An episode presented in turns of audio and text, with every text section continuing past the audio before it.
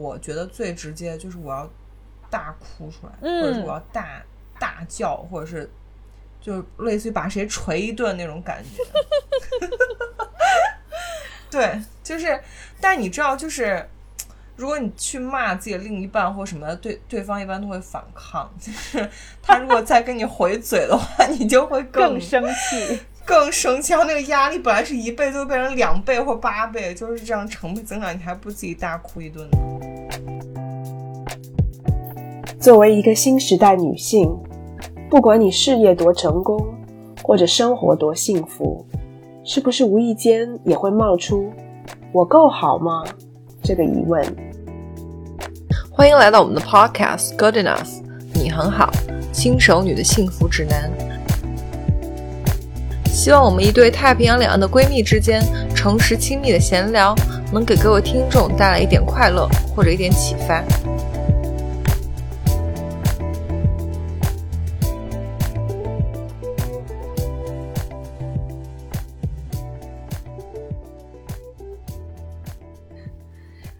嗨，欢迎大家回到我们的 Podcast Good Enough，你很好，我是 Maggie。嗨，大家好，Sherry。这一期呢，到了我们跟大家聊一个干货的主题。然后我跟 Sherry 反正想来想去，我们觉得跟大家分享一个算是嗯半干货，然后半闲聊的这么一个话题吧。我觉得，对，其实之前有一个听众宝宝，他其实有，是在 comment 里面问过我说是。平时我跟 Maggie 会做一些什么类似于减压的方法，然后刚好其实我跟 Maggie 很早之前就把这个话题有放在我们的就是 topic list 上面。对嗯对、哦那个听众好像是不是还问说要讲一讲什么冥想还是什么的？对有没有 specific？对，好对对对像是他，他就好像是问我们有没有试过冥想还是什么。嗯，对对，所以我们这一期呢，反正跟大家准备聊一聊，嗯，一些我们自己用过的一些减压舒压的方式，或者是可能听到别人说的，觉得哎还不错的，跟可以跟大家分享一下，嗯，提供一些 idea。对，日常生活就我们不管是工作啊，还是什么运动或什么，其实我觉得都是一个就很像一个上发条的一个东西，它就是让你一直很就是紧绷。对，然后有嗯时候就是你需要整个人就是松下来这样子。嗯没错，没错，因为像大家也知道，了解我跟 Sherry，其实个性好像都是蛮那种，就是做什么事情就是一一上来劲儿就要，你知道把它完成的很好的这种。反正我知道我自己个性是这样，所以有的时候可能就是习惯了这种在压力下的这种 tension，然后有的时候发现。嗯，不行了，要需要有一些排解的方式。对之之后要说的这些方法有很多，我自己都会用。但我其实我最近的经历让我觉得，其实这样的性格不太好，就是我觉得会嗯对自己要求太高，就是完美主义会导致，嗯，我觉得就对自己要求太高会导致，嗯就要看你自己的就是承受压力的，嗯，程度了。其实就程度对，嗯就像我，比如说我对自己要求很高，但其实说实话，我的抗压能力没有匹配，我的抗压能力嗯跟我对自己的要求没有匹配。所以有的时候，对，当比如说你做一个事情没有 achieve 到你预想，或者是你一直准备或者一直 expect 自己到那个程度的时候，其实嗯，就很对，就是心情上面有点难调节。对。其实我现在觉得，其实心态更重要，蛮羡慕，尤其是傅成熟，因为我我每天看到他，他在这方面跟我就很相反，他就是一个很就是很 chill 的人，他对一切东西嗯他都可以用一种很拿得起放得下的心情。对他不会像我对很多东西很执着。我觉得我性格可能就很像，就是佛教里面说那种，就是我对很多东西都很执着，就是我我没有办法，就 是 mental，就是我没有办法在脑子里或者在心里把那个东西就是放掉。放真正的放下，对就是有的时候，有的时候太多的事情 bother 你，是不是？嗯，就会让你觉得，也不是那种小事儿，我觉得就是碰到大事情。就你觉得很重要的事情，然后没有达到你的预期，就是你，特别是你准备了很长时间，或者你觉得自己应该可以做得很好，然后结果并不像你想象的那样，可能会让你就心理负担嗯有很大的负担。嗯嗯，我知道，我知道你的意思。对我非常同意 Sherry 说的，真的就是年纪越来越大，我就会发现，嗯，反正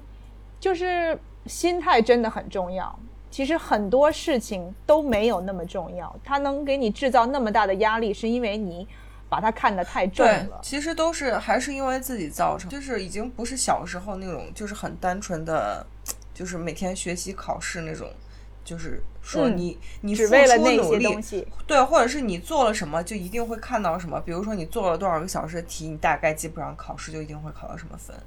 但是其实人哦生真的比那个复杂太多了。我觉得中国说的老话真的很对，就是人生不如意十之八九嘛。我觉得可能生活大部分时候都不是按照你的预期来的，所以其实我真的觉得，我现在真的觉得心态很重要。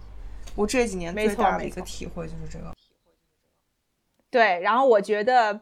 最好是吧，就是随着我们年龄增长，然后经历的事情多了，遇到过了一些大风大浪，可以能够更平静的对待生活中，别管是大事儿小事，特别是大事儿的时候，就是更应该，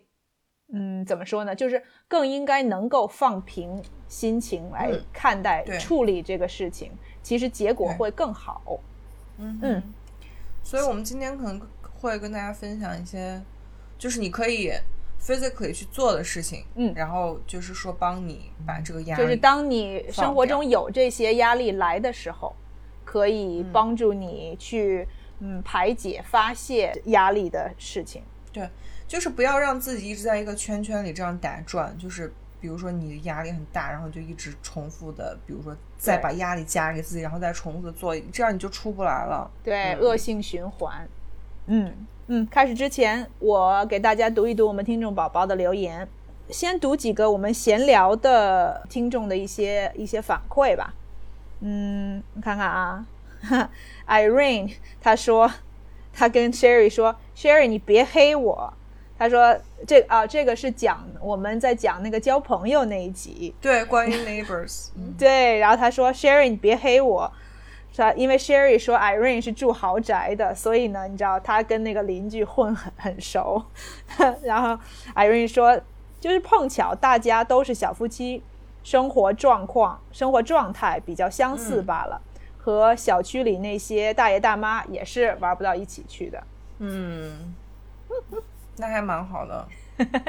反正 Sherry 上回也说了，其实是羡慕 Irene 能够搬了家以后能找到一些年龄啊，然后志趣相投的一些邻居，其实很幸运嗯。因为我觉得现代人大家基本上都把自己锁在自己的就是大门里面，你就算是在电梯里啊什么碰到，可能最多大家一句话，比如说像我们带个狗，其实已经是算会跟别人说话的机会比对对对，人家会愿意过来跟你多很多因为闲聊两句。对对，人家一般会 comment 在你的狗身上一下，但是我觉得如果真的没有狗的时候，大家基本上真的不会说话。嗯，是这样，是这样。嗯呃，然后 Irene 还说，听到我们遛狗那集，就是上一集说，我的天呐，不遛狗，狗狗也太惨了吧。他说这种人家要不要考虑养猫？我觉得很有道理，嗯对、啊，真的养猫其实省事儿很多。但是我想偷偷的告诉大家，我跟就是我说的那个朋友，他们养了两，他们后来还养了一只。Oh my god 养了两但是只。还还是不遛狗嘛，都就是让两个狗都在家待着。嗯，大概就一天一次，或者是反正我光知道他们以前就是有那一只狗的时候，就是一天最多遛一次。他们有时候懒，就实在他说实在懒的时候，就直接让狗去阳台上遛。嗯 我心想说，这也叫遛狗吗？真的，让狗自己出去走一走。没有啊，阳台也都没有出去啊，阳台还是在你家啊，你也连连下楼都没下啊，不是、啊、阳台不是户户外的吗？还是都不是，都是公寓楼。啊？就就是不，我是说不是那种，就是是那种怎么说呢？就是室内的那个阳台。北京不会有，北京我觉得应该不会。哦对对对你说的对阳台太冷了。对对，不会是那种嗯露在外头的那种露天露天的阳台。嗯，退一万步，就算在外面，这是你家阳台，不可能有草地或泥巴啊。给狗狗去那个，你要踩一踩啊什么的。对，确实不是一个很适合狗狗，就狗狗可能不是很欢喜但。但我现在觉得狗就是狗会随主人，主人如果比较懒的话，狗狗最后也会比较懒，然后它就也会把，比如说把自己锻炼成一天就上一次厕所。好，那我继续说哦。还有我们这边有一个小船 （little boat），他说他这个是听到 Sherry 讲分享他那个牙医的那一集，很久以前的一集。他说他想起之前被一个老医生拔牙，感觉也是用锤子在我嘴巴里钉钉子，整个脑子都在震。啊，真的，人生噩梦。对你这个有过经这种经历就忘不掉哈，对，时不时的还会做噩梦。永生难忘。呃，然后这个就是讲我们干货的这一集，就在讲嗯呃饮食，就是运动前后的饮食那一集，有一个听众宝宝叫 Emily 艾美丽，她说他觉得一个女生，他说呃他说我觉得一个女生运动饮食在每个人生阶段的信仰都不一样。他说我曾经也和 Sherry 一样做小白鼠，什么有氧运动四十分钟。才燃烧脂肪，或者觉得 HIT 就是这个高强度间歇性训练、那种大汗淋漓才减脂，或者感觉不举铁肌肉就没了，或者不吃早饭会胖，吃快碳就胖了，就这些，他就举例，然后他就是反正他的意思就是说，他之前也是这样子，然后后来慢慢的或现在估计这个行为和思想上都有一些改变。其实我这个话题是我从小到大一直在思考一个问题，就是，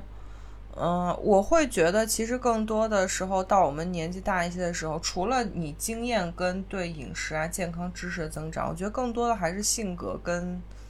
就是整个人对从年轻的时候比较容易走极端的性格，然后慢慢的变到从就是年纪大、阅历多一些之后，慢慢的会找到一个。中国人所谓讲的中比较中庸，中庸或者是比较嗯 balance 的一个东西，就是对，我觉得年轻的时候，大家都呃，任何一个人都会更有更大的几率去就是做一些比较极端或非黑即白的一些想法，或者去钻去钻牛角尖，就像你说的，只做有氧或只做 hit，嗯，或者是比如说只吃青菜这样或者在追求就是那个最有效的、最好的嗯方对，法。没错。对，我觉得慢慢的，可能就是从运动这些，或者是饮食的一个变化，其实也能看出自己的成熟吧。我会觉得自己就是现在比年轻时候有很多这方面的进步，我会觉得是自己成熟的一个标志吧。没错，嗯没错，我觉得说的很好。嗯，然后呢，我在回答，嗯，有几个听众宝宝问了一些，嗯，关于就是呃运动啊，还有运动饮食的一些问题，我们给他们回答一下啊。呃，这个他叫路易萨徐是吧？他说，如果早上起来来不及吃东西，可以先力量训练，以后马上吃早饭吗？这样肌肉也会白练吗？Sherry，你给他解答一下。你是在考我吗？首先就是，嗯，如果你早上起来空腹去做力量的话，我觉得最大的问题不是白练，是首先你会没力。就是你可能，比如说平时你举的磅数，我只打比方，比如说一百磅，你没吃饭，你可能只能举到七十或八十。嗯，这个本身对你肌肉的增长是没有是没有任何好处的。嗯，对，然后而且其实，如果你认真的有在举铁的话，其实就是说你能举的磅数或者你能达到什么样的一个水平，其实是蛮重要的，因为它是一个衡量你进步你或者你肌肉增长的一个标志嘛。我觉得，呃，不吃饭然后直接去做呃就是举铁，最大的问题在于这个。但是你举完之后去吃东西，其实基本上，嗯、可以确保你肌肉最起码我觉得不会掉吧，但我觉得会影响你肌肉的增长。嗯你懂我意思吗？因为你呃练完之后吃东西，它一定就会保证你的那个吃的东西的养成分，尤其如果你吃快碳水的话，它会立刻补充到你的那个肌肉的那个 glycogen 糖原里面去。对，但是它可能对你肌肉，比如说如果你在同样吃饭的情况下，你肌肉增长的速度是一个就是一个上升曲线，你可能不吃饭，每每次都是空腹的话，你可能会慢很多。嗯，我我猜测是这样。如果你真的很不习惯，就早上起来吃吃东西，然后去练的话，我觉得你可以喝一个 BCA 或什么的，稍微给自己的那个肌肉做一个这样的补充。对，嗯但我还是会建议你稍微吃一点点东西。嗯，Maggie，你是怎么觉得？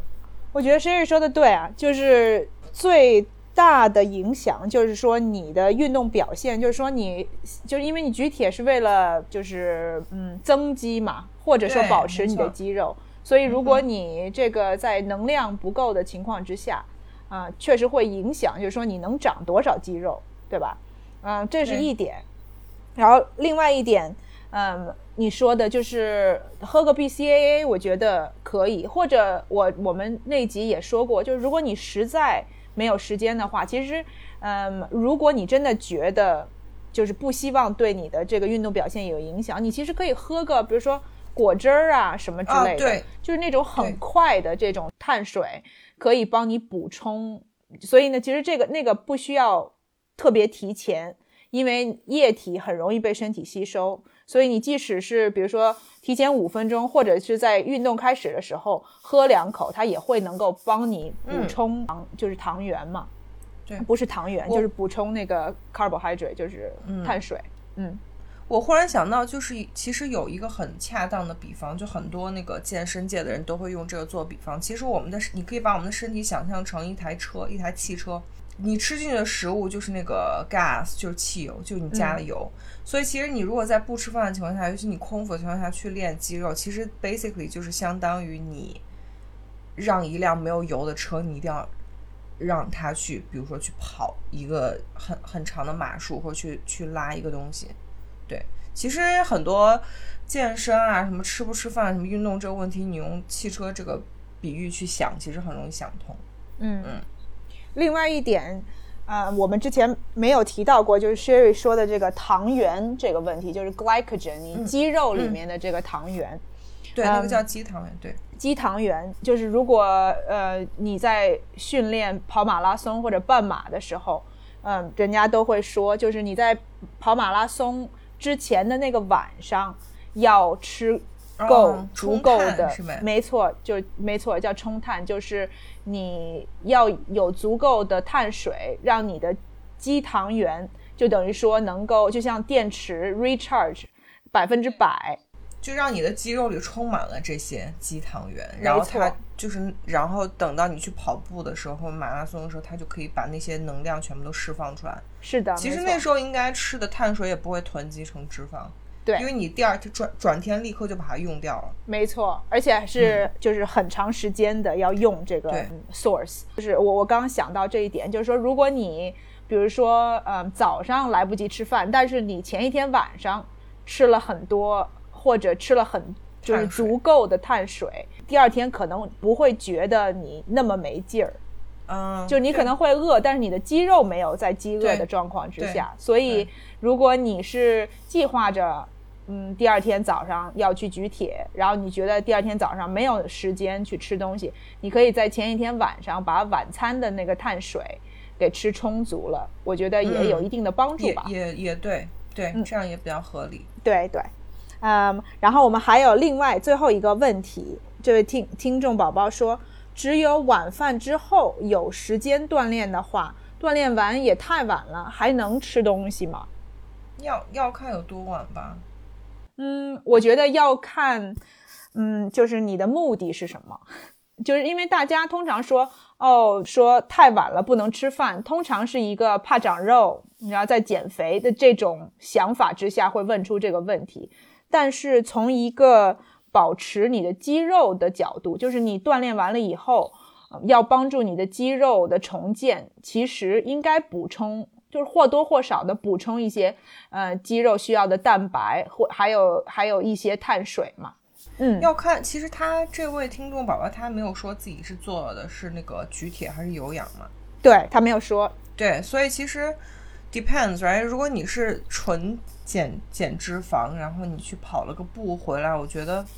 如果你没有那么饿的话，然后如果你又真的很想赶紧瘦下来，你就不要吃了。对我我会觉得就吃不吃无所谓，我会觉得嗯吃不吃无所谓，因为你本来就是在减脂肪，你没有说想要再练肌肉或什么。但如果你真的是举了个铁的话，我觉得你多多少少还是补一点。嗯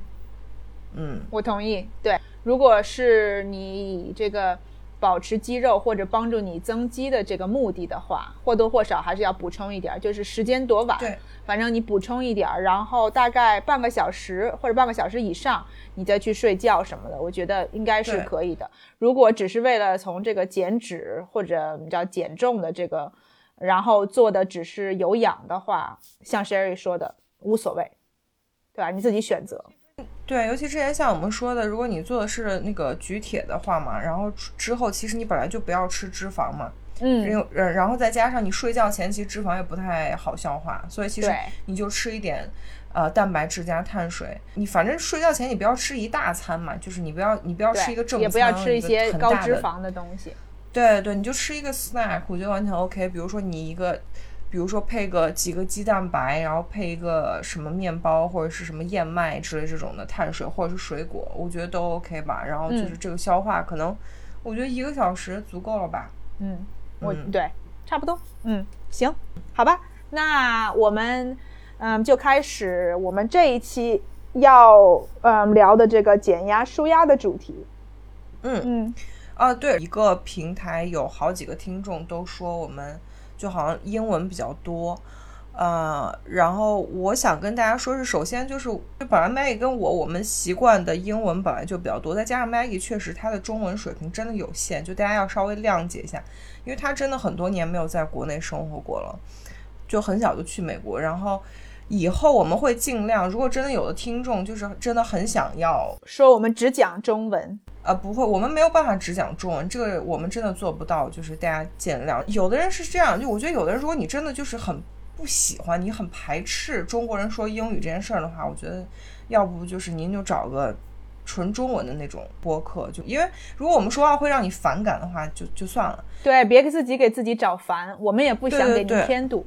对对对，然后就是如果就是我们说的有的英文词汇真的让大家就是引起一些就是没有办法很难理解的东西的话，这个还是要跟大家道一下歉。然后以后我们会尽量就我们说了某个英文词之后，我会尽量在后面给它加一个中文解释。嗯，就我我会尽量来做这个工作，但是大家也稍微理解一下，我的文化水平也就那样，就是大家也不要对我有太太大希望。我们会尽量在在英文的那个忽然蹦英文的时候给大家添一个中文解释。我我只能说尽量啊，就大家这样。Sherry 不是文化水平有限，他是我在说话的时候不一定不一定就是 pay attention，不一定在听我说话，对对，所以他有的时候他来不及嗯加那个中文解释，但是我们会尽量。这样，如果有听众真的是觉得不知道我们在说什么的话，我们对可以起码这一点可以做到。尤其是那种很专业的术语，我们会尽量告诉大家那个英文词对应的是中文是什么。但就如果嗯，就是有些听众你们本身真的很不喜欢，就是有的人是就是说话中文夹杂的话，我觉得就是不要听我们的节目了。我觉得可能会 就让你不太高兴，我觉得没必要。嗯，真的。好行，Anyway，开始。行，那我们现在开始我们今天的主题：减压、舒压。嗯，开始之前，我们嗯先跟大家分享一下我们自己就是什么样的情况可能会嗯有感到压力。Sherry，你先跟大家说一说。其实我基本上感到压力的时候，其实我分析下，本质上只有一种，就是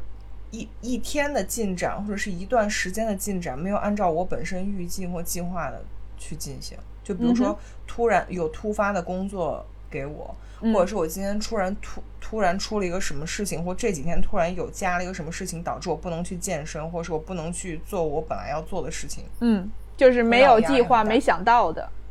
突发事件。就可嗯能我这个人有点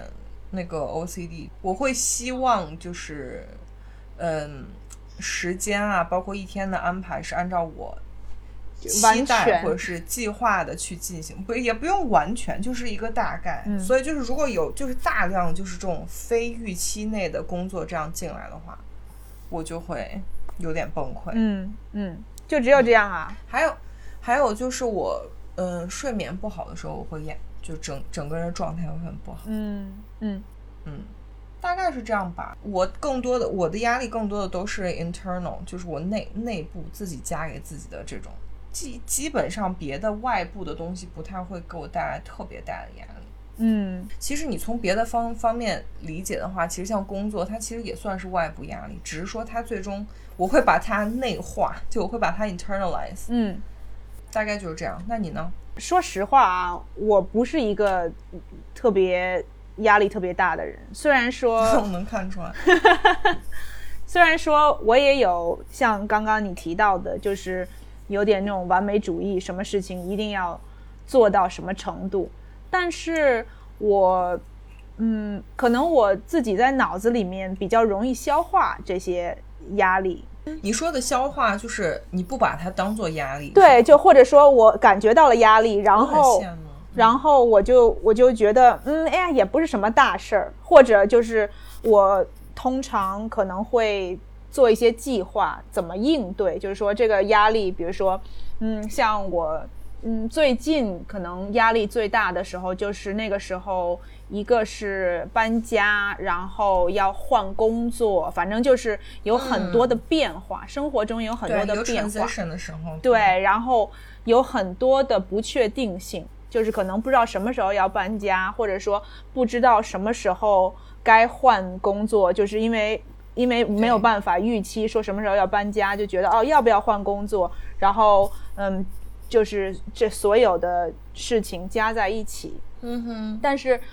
我发现一点，就是我虽然可以，嗯就是自己消化这个压力，就是在脑子里头把它嗯觉得说、啊不是什么大事儿，但是我的身体很明显的感觉到压力，嗯然后就会出现一些症状，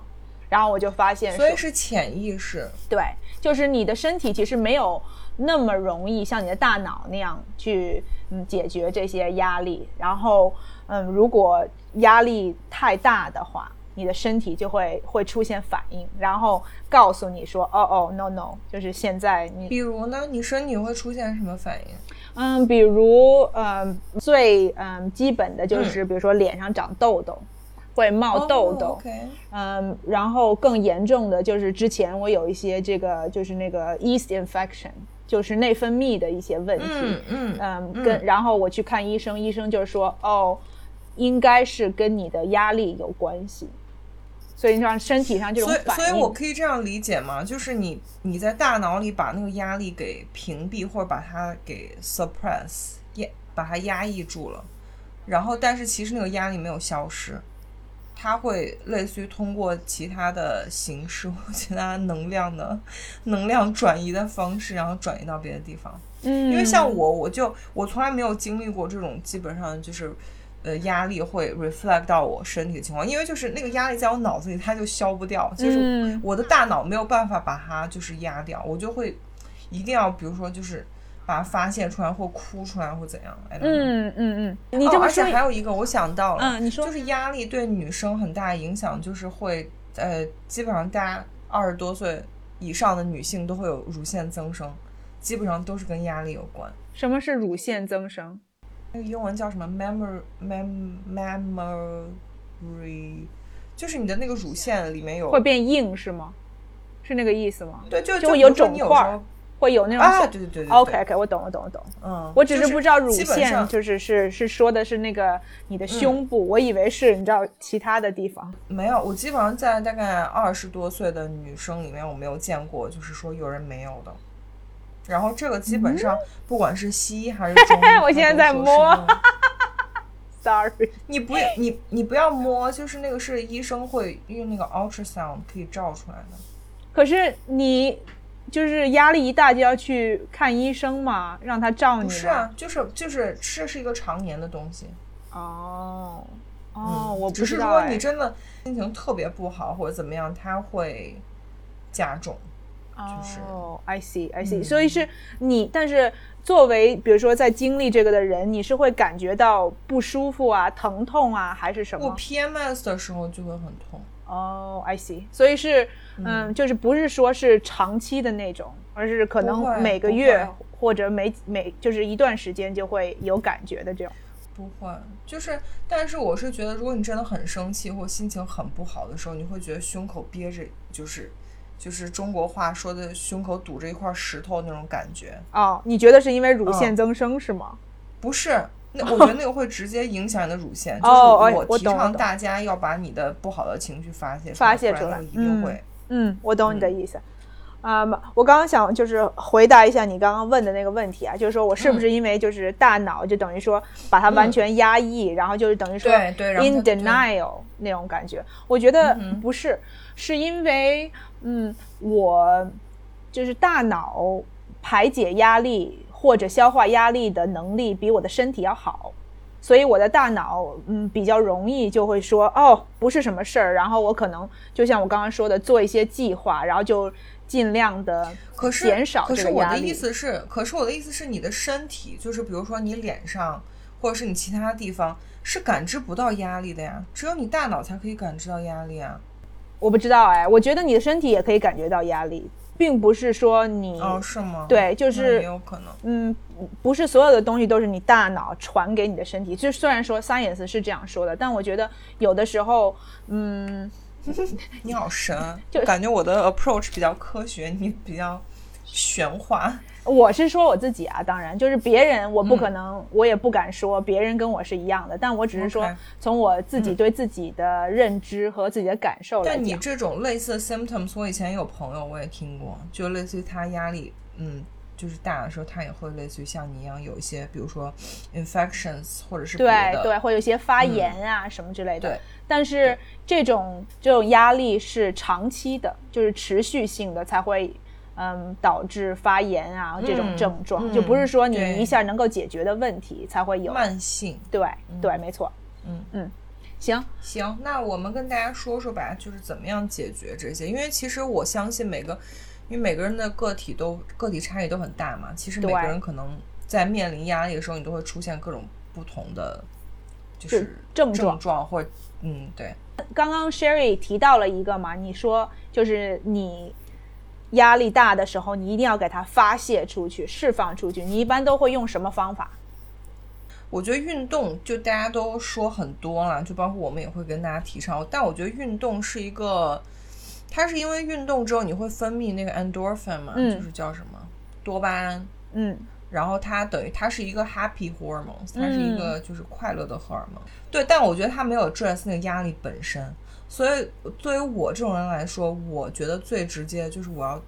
大哭出来，嗯或者是我要大大叫，或者是就类似于把谁捶一顿那种感觉。对，就是，但你知道，就是如果你去骂自己的另一半或什么的，对对方一般都会反抗。就是他如果再跟你回嘴的话，你就会更更生气。更生气，然后那个压力本来是一倍，就会变成两倍或八倍，就是这样成倍增长，你还不自己大哭一顿呢？嗯嗯，所以你通常遇到一个什么事儿，你就大哭一场，然后情绪发泄完了就好了。我我不会刻意大哭，但比比如说我会觉得某一件事情对我来说压力很大，我很难过，然后我最开始就觉得啊没什么，就是会类似于你知道强迫自己去去 ignore。对对，但真的过个大概两三天，你就看吧，就某一个很小的事情就会把我 trigger 到，啊，然后我就会大哭，就是那种，就那种，就那种就失声痛哭，然后啕就会觉得大哭。对嚎啕大哭，然后就会觉得这一边哭就一边真的会觉得就是胸中有一股就是这种怨气就就是出来了，这样就走了。就会真的会觉得胸口很顺。嗯嗯，我这种方法比较极端，我觉得。不会啊，我觉得如果你是一个就是可以哭的人，就是你嗯有这个能力，就是可以掉眼泪，这是一个嗯很好的方法。我给我想给大家就举个例子，啊，就是最近这个礼拜才发生的。前一天我们家的狗把我给咬了，嗯，对，你知道吗？我们刚刚才讲完养狗这个这个嗯这一集嘛，所以大家听到了我就是作为我这个热恋期跟我们家的狗的关系，然后现在过了稍微过了一段时间了已经，热但是恋期被暴揍，对我是被 abuse，对不对？其实也不，当然不能完全怪我们家狗了，它有一部分责任。嗯，但是可能我嗯就是入侵了他的领地，就是那天刚好他在那个笼子里头，然后我一整天工作都没有什么时间跟他在一块儿，所以呢，我觉得就是挺挺对不起他的。然后我就想说，他在那个把他放在笼子里睡觉之前，多跟他聊聊天啊，互动一下。我已经其实是是我已经看到了他有一种就是不太高兴的那个脸。然后我可能想给他调节一下，因为我就是这种，你知道，这种人就是如果人家不高兴，我希望人家开心起来。所以对我们家狗，我也是这样，我就觉得哦，我是不是如果我给它更多的爱或者更多的抚摸，它能够高兴起来这样子。Anyway，所以呢，我就在就是把它那个笼子关上之前，我就把头伸到它那个笼子里头去亲它的头一下，因为我通常平常也会就是跟他玩互动的时候也会亲他，没有什么。就是不是说第一次做还是什么的，结果他就是，嗯，刚他就就是你知道那个头一侧刚就咬到我，然后就刚好咬到我这个嘴唇这个地方，所以是因为皮很薄嘛。所以就这块就破皮了，然后下巴这块它也可能牙也弄到，但是因为下巴皮很厚，所以就只是就是稍微有点红红的，没有破皮。对，所以它它没有很使劲的咬，但是它它可能那个位置就刚好。然后我这个嘴巴这个皮这块开了口子，大概三四天，今天才好了，就前几天发生的事情。对，怎么说呢？就是所以给你造成压力吗？它造成的压力，并不是说，嗯，它咬我以后给我造成压力，而是那个压力的对我来说的点在于，我不知道接下来该怎么对它，那个让我很有压力。就是说，我不知道我该就是对他更严厉呀，或者不理他呀，或者还继续像我之前那样对他。你知道，因为我自己的就不理他了，我自己的心态我没有办法，因为。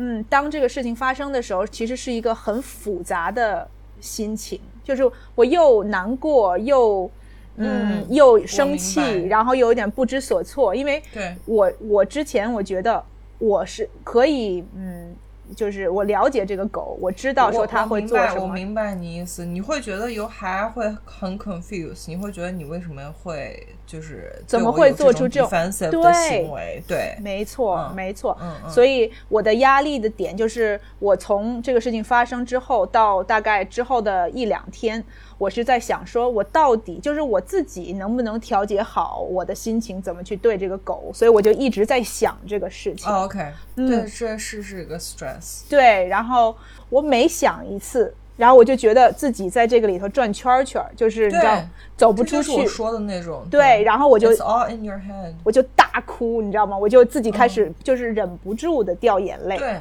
但是。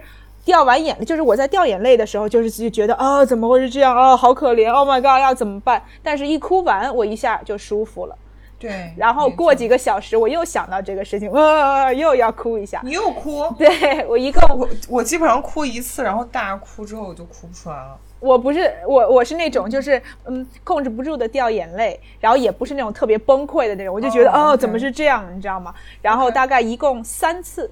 二十四个小时以后流了三次眼泪，流完第三次以后，我突然一下我就觉得，嗯，就是我就跟我自己说，你要做一个决定，就是你不管你是要怎么对他，你只要做了这个决定之后的事情，就是之后的路就是很明显了，你就要自己做这个选择。所以我就选择，我就说，就你的意思就是就是 make up your mind 是吗？就是不要再纠结这个事情。对，因为我的压力的点是我自己给我自己的，因为我没有办法做出这个决定，所以我就想，我只要做了这个决定，不管我是怎么样，别人也不会 judge 我，也不会说我，对吧？当然，it's it's your 对，所以是我自己的事儿，所以我做了这个决定，我就我就决定说，我还是像之前那样对他，但是我会给自己设一些规矩，就比如说我不会进他的笼子。或者我不在笼子里头，就是让他觉得说我什么侵犯他领地这一类的，保护我自己。但是我做了这个决定，哭完了，做了决定，我就好了。嗯，对，真的，就是我觉得你还你还蛮那个，居然还能哭三次。我一般就是要哭就哭个大的，就是直接就是哭到就是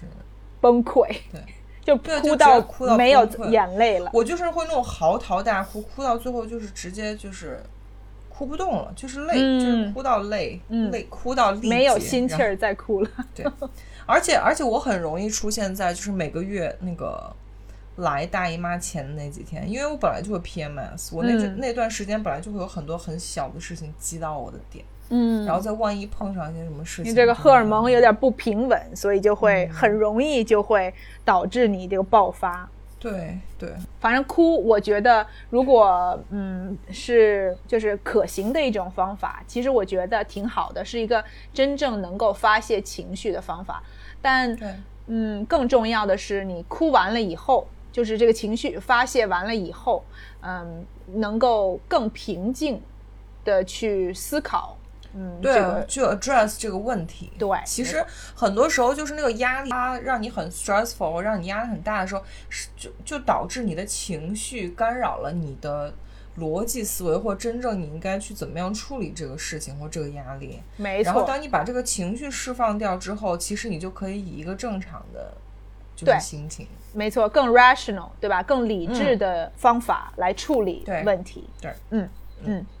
嗯下一个，嗯，下一个就是冥想，就 meditation，是叫冥想吧？对，嗯，减压的用的这个方式，我觉得是，嗯，是在调整，嗯，也是调整你自己的情绪。对你有没有试过冥想？我其实冥想的经验还蛮多的。我大概上大学的时候就，我有一些很，就是我有美国朋友，因为冥想就是美国人很痴迷嘛。我大概那时候而且确实是我们上大学的那会儿流行起来的。超流行，大概十年前，反正美国人就所有人几乎就很痴迷于 meditation。嗯比如我朋友就会说你类似于去 meditate 或什么，我大概那时候有试过，但我觉得那时候对我来说没有什么 life changing experience，、嗯就没有说就是很大让我直接类似于什么开悟了或什么，对对我我就会觉得是一种 spiritual 的行为。嗯但是我这几年就是反而冥想比较多，但我就是很 functional 的冥想，就是嗯功能性比较强。我就是睡觉前，我现在睡觉前每天都会都会 meditate。就是到睡着吗对，因为我做的就是睡前冥想。？OK，就是大家如果有人那个睡眠质量不高，或你难以入睡或睡眠质量不高的话，我强烈建议你去试试，啊、就是睡眠睡前冥想，这个嗯真的会帮你很快的放松身体。因为就我有段时间那时候很焦虑嘛，之前好像跟大家也分享过，就会导致。呃，你睡觉前其实身体放松不下来，然后你身体放松不下来的话，你的整个脑袋就没有办法放松下来。其实冥想很多时候它是通过你的深呼吸调整。你在兴奋的时候，人是通过交感神，我不知道英文是什么，交感神经就会占主导。就是比如说嗯你就是 go go go，、然后就是在在工作或在运动，或你整个人是很活跃的。副交感神经占主导的时候，就是你整个人就会是很平静、很 calm，然后就是很很那个。冥想会帮你很快的通过深呼吸和跟呼吸的节奏去从交感神经切换到副交感神经，所以你会觉得一下整个人一下放松下来，然后这个对于你睡眠的这个作用其实作用非常大，所以我现在基本上就是睡前几乎离不开冥想，就如果我真的某一天。当然，如果困到一定境界，如果真的很累的话，可能就直接就睡了，然后嗯也睡得还不错。但如果是真的因为某天就是因为懒或什么没有开冥想，我就会整晚睡眠质量都不好。嗯所以你已经很习惯，就是每每晚基本上每晚嗯都会用这个方法帮你对入睡、入眠就。开一个那个音频，然后你设个 timer，比如说二十分钟、三十分钟，基本上你睡着了，它那个播放慢慢自己就停了。你是用这个 guided med- meditation 对吗？就是有人在帮助你，对引导你。嗯，I see, I see。对，我觉得 Sherry 说的这个，嗯、我也听其他的人说过，就是用冥想帮助睡眠。我觉得这是一个就是很常用的这个方法。我，呃，我其实跟 Sherry 差不多，也是在大学的时候。嗯，接触的这个冥想，因为其实我们嗯上的那个大学就是 Sherry 过来游学的那个大学 UCLA，、他们嗯其实挺出名的，就是在这个冥想的这方面的研究。哦，真的吗？对。然哦他后们在这方面做 research 吗？research，然后他们还有嗯，就是嗯，不是一个学院，可能是就是有个 department 专门就是做这个冥想这方面的研究，啊嗯嗯，然后啊，我想起来了，因为因为 Maggie 是学 psychology 的，所以他肯定对 UCLA 这些东西很了解。没错，没错，我就是因为、呃专业的关系，所以呃那个时候就接触了一下。然后我那个时那个时候其实冥想不是呃人尽皆知的一个东西，其实还算是一个很新潮的一个东西。蛮新的，对，就都是很先锋的那种人群才会、才会用这种。没错，没错，对，就是因为就是我那时候上学的时候，应该咱俩是同期，说的是同一个时期，对就是那种很神道的朋友才会就 就是来给你 类似就很说神道的。朋友才会类似是我在瑜伽课上认识的朋友，就是对，然后大家就会有一些这方面的交流。啊，对对对，你你大家通常想这个 meditation，都会觉得说哦，一定是你知道练这种这种瑜伽呀什么的，对，这种人才会、才会呃对这种事情有兴趣。嗯、我反正就是机缘巧合，就是嗯、知道了有这么回事儿，然后我就觉得哎挺有意思的，因为我一直是一个就是对这种什么开悟啊什么这种比较嗯或者就是嗯对自己的大脑啊里头发生的这些事情都很有兴趣，很想要更多了解的人，所以呢，他们当时告诉我就是说哦，这个冥想可以帮助你，就是嗯，一个是活在当下，另外一个就是可以帮助你更了解自己。我就觉得哦，OK，这听起来不错。然后那个时候大概大三还是大四的时候，就尝试了一下。他们刚好嗯、呃有那种一每个星期就是都聚在一起，然后大家一起来练这个的，就是这种。然后我试过几次，然后我记得我还去过一个，他们有那种 weekend，就是周末有一个他们叫 retreat，就是周末两天，大家也是聚在一起，然后有不同的人带领着你做这个冥想的练习你有那。种开悟的感觉吗？那个时候完全没有。我觉得很难有，说实话，就我们那时候十几二十岁，我真的觉得很难有。对，我觉得最大的问题，那个时候是年龄的问题，就是对你是你没有到一定的点，你人生没有经历，你根本就不知道什说白了，你么叫开悟。根本没有那么大压力。对，就是你根本没有这个必要。就是你我那个时候我。其实根本就不需要冥想来帮我减压，或者不需要冥想来帮我，嗯就是完成生活中任何的事情。所以那个时候，嗯我尝试过以后，我就觉得，嗯，这啥玩意儿，就是嗯坐不住。我那个时候唯一的感觉 就是对自己有点失望，就觉得，嗯，嗯人家明明给你提供一个这么好的一个方法，但你自己没有办法试用这个方法来来，嗯，改善你自己。我那个时候就觉得，嗯，不行，我就想说，嗯，但也没办法，就先放一放吧。对，因为就是我相我相信大家如果做过有尝试过冥想的人，你一定会发现自己会一直不断的跑神儿。嗯，只要你如果你不是在睡觉的话，你的就是思绪一定会飘走。而且一定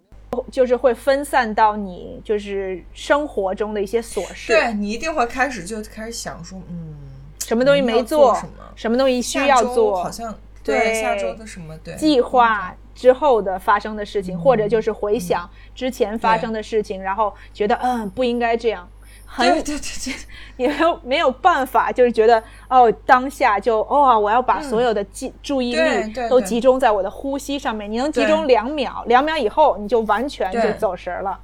所以大家就是不要 judge 自己，觉得自己怎么这么没用，就是 meditate 或冥想没有办法集中，因为每个人都是这样，每个人都在疯狂的走神。对对，大部分的人其实都嗯没有办法，嗯怎么说呢，百分之百的把集注意力放在嗯现在发生的事情，就是你的呼吸，就是这个一进一出的呼吸，很难能够嗯长时间的把注意力集中在这个上面。但其实我觉得我最近几年，嗯，就是得到的最大的启发吧，就关于冥想的这个事情，嗯就是结果不重要，因为大家都觉得哦，我想要达到结果，就是活在当下，就是把我的注意力全部都集中在我现在在做的事情上面，这样我才能够嗯得到最大的满足感。但其实，嗯，冥想对我本身最大的帮助其实是尝试的这个过程。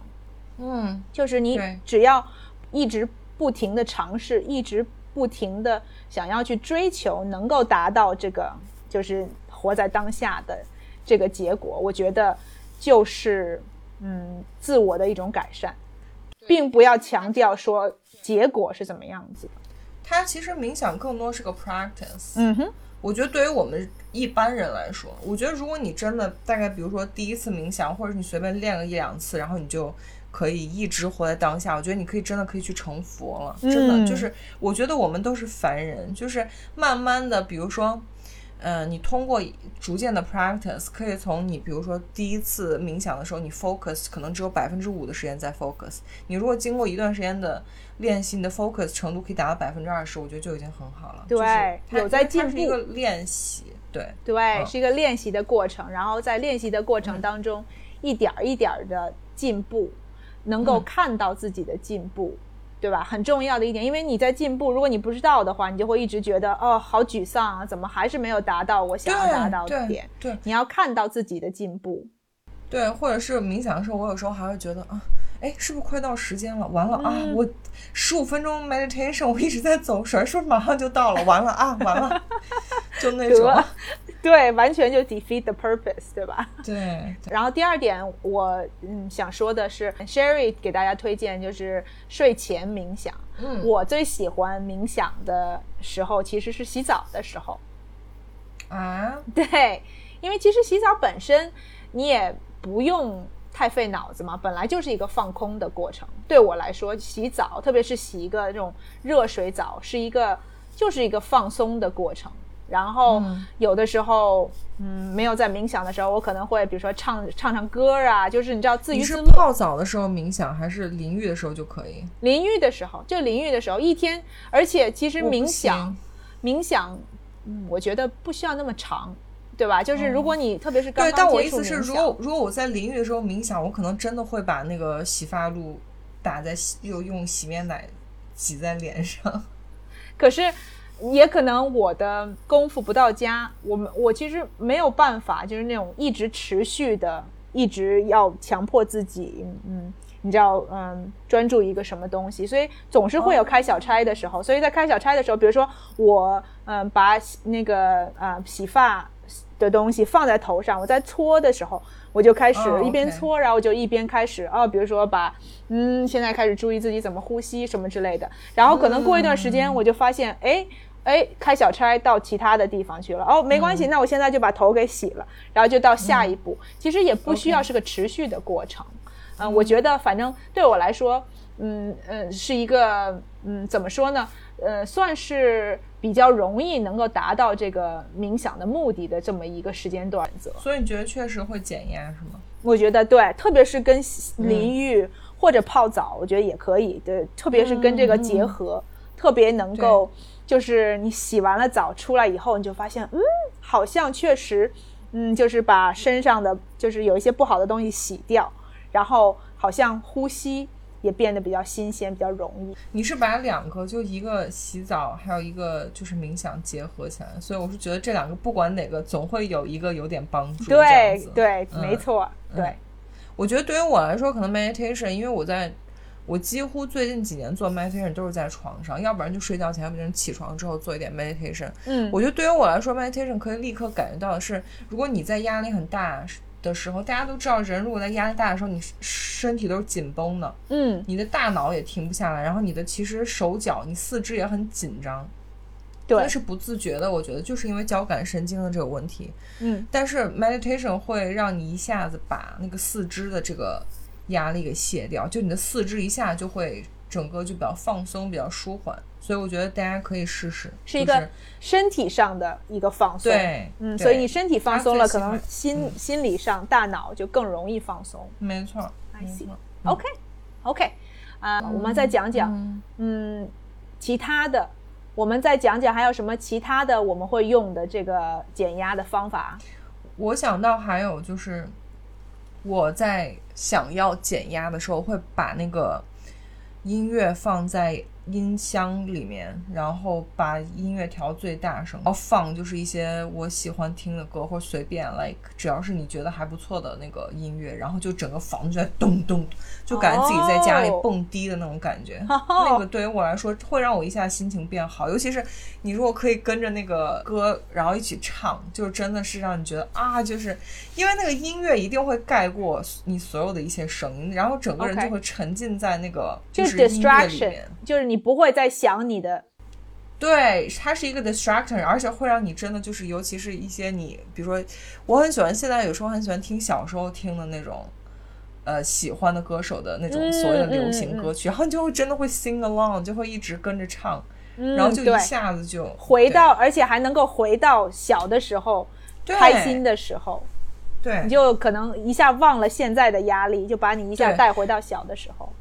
这是我最近一段时间特别喜欢用，但我觉得可能我的邻居不是很开心，但是 你减压力，你邻居压力好大呀！想说哇，这姐们儿怎么又来了？这越来越频繁我真的。我很喜欢放那种咚咚咚，然后就是整个就我能感觉到就是很足的音乐整个房子都都在震在震的那种感觉。但我要的就是那种感觉。OK OK，嗯，我觉得我没有用过你这个方法你可。以下次可以试一下。我觉得我通常都会就是也会听音乐，但是我都会听一些就是能比较让我安静下来的那种音乐，就是比放松的。对，我知道你说那种，我听那个会直接跑神，就是我会直接把它变成背景音，我就是我根本嗯没有办法让自己的 focus focus 在音乐上，就是你没你没有办法我用它帮你解。对对因为等于说我压力大的时候我听不进去那种。我通常嗯，会听这个音乐，是因为它可以让我就是慢慢慢慢我就可以睡着了。因为我觉得对我来说，睡着也是、哦也是减压的。因为你像你刚刚提到，就是说你睡眠不好的话，你会觉得状态不好，会觉得很容易有压力嘛。我通常会会听这种，就比如说嗯大海的声音啊，或者外头下雨的声音啊什么的，嗯。然后帮助我一个是在进入睡眠之前，慢慢的就是心情可以平缓一下，然后一下就睡着了，然后睡着睡睡一觉起来，我就觉得嗯，好像什么事情都比较容易解决了。我有时候也会用你说这个，就是我非常喜欢海的声音，就海浪的声音，所以对，我当然觉得最减压的当然是就是你直接去东南亚，然后就是躺在那个海海边然后就吹着海风晒着太阳，那个当然最减压。但是如果做不到的时候，像这几年疫情的话，就是睡觉前放一点这种，好像很多 app 都有那种就是背景音背景音乐调嘛，对嗯，你可以以调有调你喜欢有海浪，你还可以加海风什么之类的这种。对我还看到过那个沙漠的声音，你知道吗？我想说这是哪谁会听沙漠的声音就觉对啊，得我也？觉得。就是我真的觉得，对于我来说，就是海浪的声音是最疗愈的声音。，对，是疗愈，没错。我觉得我很同意你说的，对嗯，对。但这个仅限于就是睡前，因为我睡前需要 relaxation。剩下我觉得就是 during the day，就是这个白天的时间，我就是会需要一些东西去，就让我脑子放松一下。如果脑子里东西很紧绷的话，我就听一下喜欢的歌，然后就会让我嗯脑子稍微放松一下。对对对对对，没错。另外一个我呃会用的方法就是背景音啊，让你放松啊什么的。对我来说这，然后或者就是睡觉啊什么的，都算是休息。就是有的时候你压力很大的时候，你可能嗯嗯大脑也很紧绷，然后身身体也很紧绷，然后你就需要你知道，就是因为你睡觉的时候就真的是什么都不想。虽然说你有的时候可能会做梦，但是你的身体和这个大脑都能得到休息，所以我觉得嗯都是嗯，就是促进我们休息的的一种方式。我现在觉得能睡是福，你不是就很能睡大的时候吗？很容易睡不好。是吗？我还以为你是一个很、嗯就是那种不管压力多大都都能睡，而且能睡很久的这种。我我能睡，但你知道，就像我前两天考试，我考试前一天好几天，我每天晚上做梦都在梦什么开平方根啊，什么做数学题。哦，对对对，会会会。我能睡着，但是那个压力走不掉。你说到这个，我想到一个好玩的，你知道吗？我现嗯在时不时的做梦哦，都会梦到自己在一个什么莫名其妙的学校还是什么的，然后每次都梦到什么考试没有复习，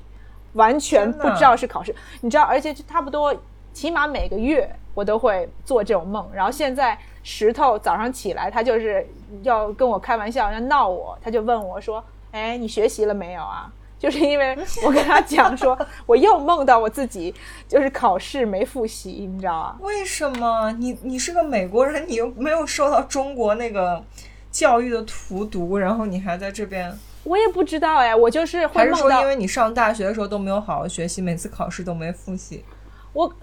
我也不知道哎，我就觉得，而但是我每次做这些梦吧，都会换不同的环境，呃，然后会换不同的人，就是我生生命中出现的不同的人会叠加在一起，嗯，然后我会我会跟这些人在一起，然后他们会出现在我的那个教室里头，然后呢，就然后呢，我就会是一个很，而且从都是那种很莫名其妙很难的科目，而且都是那种就是什么自然科学，就是这种你不复习就死定了的的科目。然后我一进教室，然后人家，然后教授就说：“哦，我们今天就是期中或者期末考试还是大考。哦。”然后我就想说，我靠！然后我就醒了，但是我醒了的时候很高兴，因为我想说，哦，Thank God，用是考试，不用考试是假的。我现在人生活就是我现在人生真好，我每次都会醒来以后都会很感恩的这个 这个心态，你知道吗？然后一天就是早从早上起来就很高兴，因为不需要考试。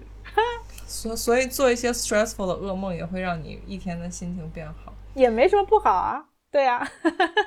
我想最后再提一下那个 cooking 和 coloring 这种东西吧，你有没有、你有没有用过？你说我没有行，做饭对于我来说，it's a stress。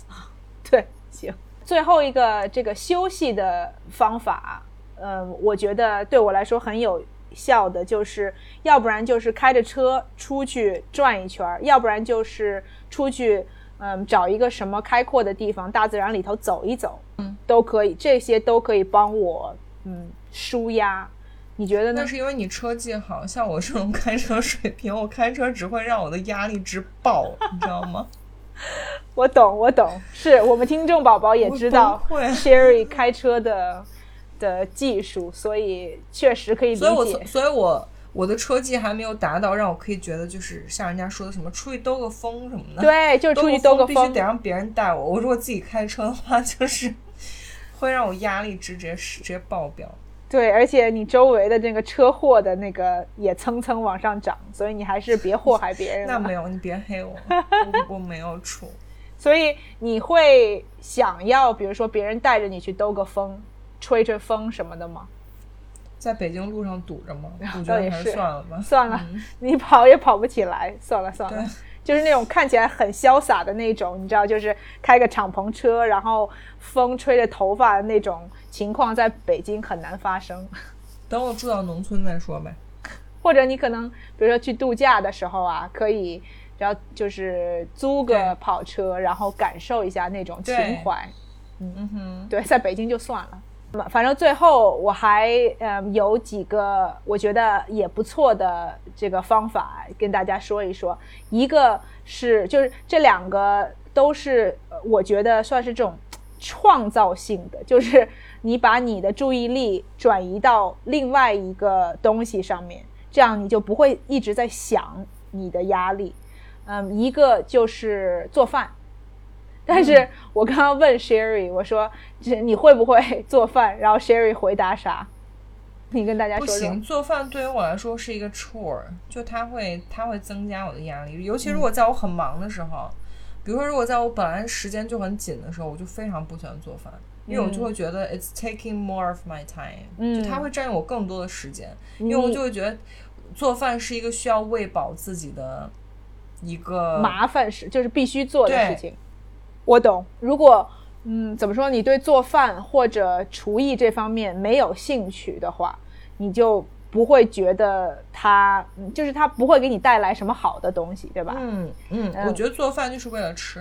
就嗯做做饭就是为了吃饭。啊、但我觉得对我来说，有的时候，嗯，比如说找一个新的一个菜谱，然后跟着做，然后做出来，就是在做的过程当中，你没有办法去想那些让你觉得不好的事情或者有压力的事情，你就会把，特别是一个新的没有做过的菜，你就会把所有的注意力都集中在就是你知道要什么调料啊，然后多少啊，然后这些步骤啊什么的，你就所有的精力都在嗯，就是去创造一道新的菜这个上面，然后你做出来这个菜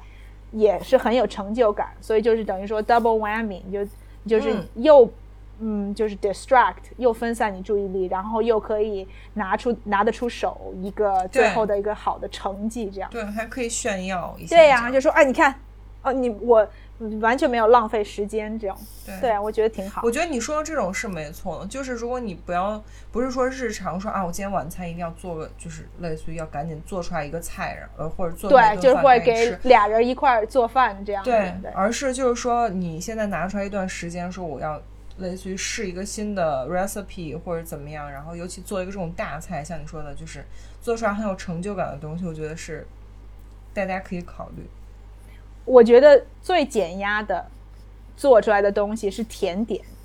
因为一个哦是吗对你做出来这个东西，你一个觉得很满足，然后你做完了以后，你还可以吃。我觉得吃甜点也是一个很减压的一个方式。对，因为吃甜点本来就会让你就是分泌一些快乐的对，荷尔蒙。没错，所以你你就是你知道你拿就是你最后的这个结果还是一个你可以吃的甜点，你就你就会越吃越开越开心，就觉得嗯，一个是啊自己做的啊真好，然后另外一个就是吃的时候你这个身体就是这个荷尔蒙就会让你变得更快乐。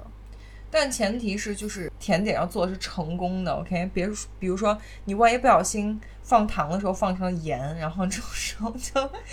做出来的东西怎么吃就是都不会快乐。Sherry 又在提这种这种就是 amateur，你知道，就是不会做饭。因为我我真的以前有做就是 baking，然后我会做一些 experiment，就是我不是说按 recipe 去做，我会类似于做个改良或什么，嗯，就是会失败。就是我之前做了一个蛋糕，就是因为我想要用一些什么，哎，我我忘了是什么食材，我忘了是蛋白粉还是什么粉，啊，结果做出来就是一个甜的烤鸡蛋。嗯，你可以理解吗？就它整个 texture 就是一个带着水的鸡蛋羹，然后结果是甜的。我做失败了，可能那个面粉跟鸡蛋没有混合好，OK，就所以变成一个是你自己操作的蛋结果是问题。甜的。嗯，就可能我研究我改良那个 recipe 没有改好，所以就大家在心情不好的时候，千万不要 test recipe，就是你就跟着人家的 recipe 做，就是确保你做出来是成功的，要不然这时候整个就是对你又是一个双重打击，double whammy 是完全相反的，对，双重打击刚好。双重打击。其其实烘焙这个事情，就是做甜点嘛，本身就是一个 exact science，就是人家的 recipe 上面怎么写，用什么料，对你都要很严谨。因为中国人做饭就很喜欢这种，就是你知道什么东西自己改良或者对适量，这个加一点儿，这个减一点儿，这个料没有就用另外一个料替换。但是其实烘焙这个事，情，真的不太好弄。对，对，特别是如果你之前没有做过这个东西的话，一定要按照人家的那个菜谱上面写的东西，不要自己乱改，不然你很容易就是就失败。然后完了以后，一个是压力很大，因为你做这个东西的时候，就是你知道自己弄得乱七八糟的，然后结果出来还是一个失败不。能吃。对呀、那那哎，那算了，你这个出减压没有减到，反而给自己增加更大的压力。没错，嗯，没嗯，就。算了，就算了。嗯哼，嗯然后另外一个我之前用过的这个呃呃减压或者舒压的一个方法吧，就是 coloring，中文叫什么？叫涂色是吧？嗯嗯，有一个 booklet，就是一本书，然后就是真正能够用那个彩笔在上面涂颜色。然后我知道现在也有很多的 app，很多 app，一点一个什么颜色，然后把那个颜色填充在里头，然后可以最后嗯看得到一幅就是呃一个图是怎么样的。嗯嗯我记得这个之前有一段时间火了一段时间呢。对，很火，对不对？嗯然后就有有不同的什么《爱丽丝梦游仙境》啊，什么就不同的 theme。然后你就是可以买一本儿，然后你买那种什么二十四个色，还是四十八个色，还是你知道九十六个色的那种笔，然后就换不同的颜色。有我知道有一段时间大家都是 very into it，这种比较类似，像有的人喜欢拼乐高啊什么的，我觉得都是对，或拼拼图啊什么的。对，看看你自己喜欢。对，涂色啊，很好的一点就是你不需要有任何的创造力或者有任何的艺术造诣，都不需要。哦，对，它只是让你去专心的做一件事情。对，没错，就是把你的那个集中在涂色，然后过了一段时间，你这个把所有东西都涂完以后，你再拿把这个图拿出来一看，你发现哦，我居然好似似乎是创造了一个什么东西，一个嗯一个很美或者很漂亮的一个东西。然后你在涂的，就是在涂色的这个过程当中，也没有办法去想一些有的没的不好的事情。反正